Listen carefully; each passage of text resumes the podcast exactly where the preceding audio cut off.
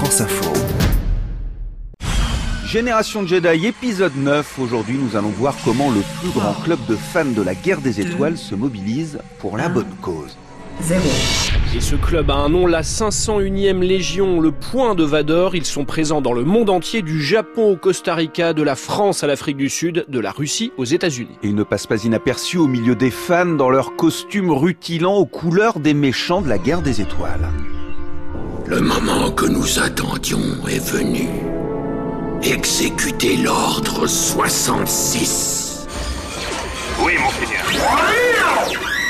J'ai un Stormtrooper, j'ai un officier impérial, j'ai un garde royal, j'ai un AT-AT et puis j'ai un costume de joueur de la cantina. J'ai Horacing, c'est un chasseur de primes et euh, j'ai un- une armure de Sandtrooper. J'ai commencé par un garde royal, après euh, j'ai un snowtrooper, euh, j'ai un officier de pont, là c'est un costume plus léger qui me permet euh, d'abord pas avoir de casque de temps en temps quand il fait très chaud. Le costume est au centre de ce club. Pour faire partie de la 501e Légion, il faut le faire valider. Chaque bouton d'uniforme est scruté, chaque détail étudié, tout doit être parfait, explique David Dormar, membre de la 501e. On pourrait nous prendre pour des dingues. Ouais, ils se déguisent, non, c'est pas, pas des déguisements, on n'est pas au carnaval, hein, ce sont bien des costumes de qualité professionnelle. On est tout le temps sur nos costumes, on a toujours, euh, dès qu'on a un nouveau détail qui vient d'apparaître, ah oui, mais alors il faut qu'on fasse tous comme ça, et donc on, est, on retravaille sur nos costumes en permanence pour l'améliorer, pour qu'il soit vraiment ce qu'on appelle movie accurate, c'est-à-dire qu'il soit vraiment comme celui du film. Si un tel son est apporté au costume, c'est qu'ils ont fait la réputation de cette association à l'organisation très militaire. On parle de troupes, on respecte la hiérarchie. C'est d'ailleurs en pensant à l'armée que l'américain Albin Johnson a fondé en 1997 ce club aux États-Unis. Mon père était pilote pendant la Seconde Guerre mondiale. Et je me souviens quand je regardais ses livres de photos avec tous les pilotes, je les trouvais vraiment cool. En tant que fan de Star Wars, j'ai repensé à ces livres avec les vieilles photos de mon père. Et je me suis dit, je vais créer un nouvel escadron de Stormtroopers autour de Dark Vador qui seront aussi cool que ces pilotes. Je pense qu'il y a une accoutumance anormale chez certains de vos fans. Cette organisation très stricte n'empêche pas les membres de la 501e de prendre du plaisir, de s'amuser. Comme quand Dark Vador croise dans les travées d'une convention une princesse Leia en bikini. Non, mais regarde-toi. Ce n'est pas comme ça que je t'ai élevé.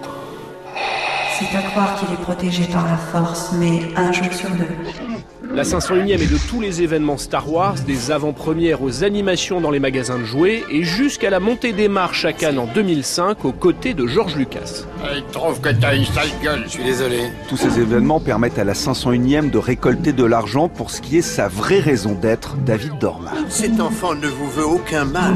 On a une grosse bande de copains, on aime bien déconner ensemble, et quand il faut mettre le costume pour une bonne cause, eh ben on, on le fait. C'est ça l'esprit en fait. Allumer des, des étincelles dans les yeux des enfants parce que pour eux, on est les vrais. On sort du film pour eux. Ça c'est un sentiment qui est fabuleux. Merveilleuse intelligence que celle d'un enfant. Dark Vador et des Stormtroopers pour redonner le sourire aux enfants malades, le côté obscur pour faire le bien, la mission de la 501e Légion.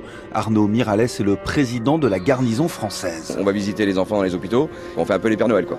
Et je peux vous dire que c'est pour la, la première fois que je l'ai fait, j'étais content d'avoir un casque parce que c'est vraiment euh, très émouvant et euh, voilà, c'est quand vous rentrez dans une salle que vous voyez un petit haut qui est, euh, qui est branché de partout, qui est sous tente à oxygène. Et 5 minutes vous y êtes, en 5 minutes le gamin il a le visage qui s'éclaire, bon voilà, vous, c'est super. Il n'y a rien que fait d'en parler, c'est vrai que j'en suis ému quoi. Que répond votre cœur à cette question? Avec leur faux air de Hells Angels, ces gros bras au grand cœur forment aujourd'hui une grande famille unie autour du père fondateur. Des millions de dollars ont été récoltés et redistribués en 20 ans, un succès qu'Albin Johnson n'imaginait pas au départ. C'était un rêve de réunir 10 Stormtroopers et maintenant nous sommes plus de 10 000. Je dois me pincer pour y croire, c'est un rêve devenu réalité. Aujourd'hui le monde est vraiment sombre et cynique, alors c'est super de pouvoir préserver les enfants. Pour accueillir tous les fans, il faudrait une autre base cinéma. Mais ce que ne dit pas Albin Johnson, très pudique, c'est qu'il a perdu sa fille Cathy en 2005 après une longue maladie. C'est ce qui lui a donné envie de transformer son club en œuvre caritative. Un succès qui a conduit George Lucas lui-même à rendre hommage à la 501e Légion dans le dessin animé Clone Wars. Un petit robot rose porte un nom symbolique. QTKT En anglais, ça se prononce Cutie Katie. Traduction, Jolie Cathy. Fin de communication.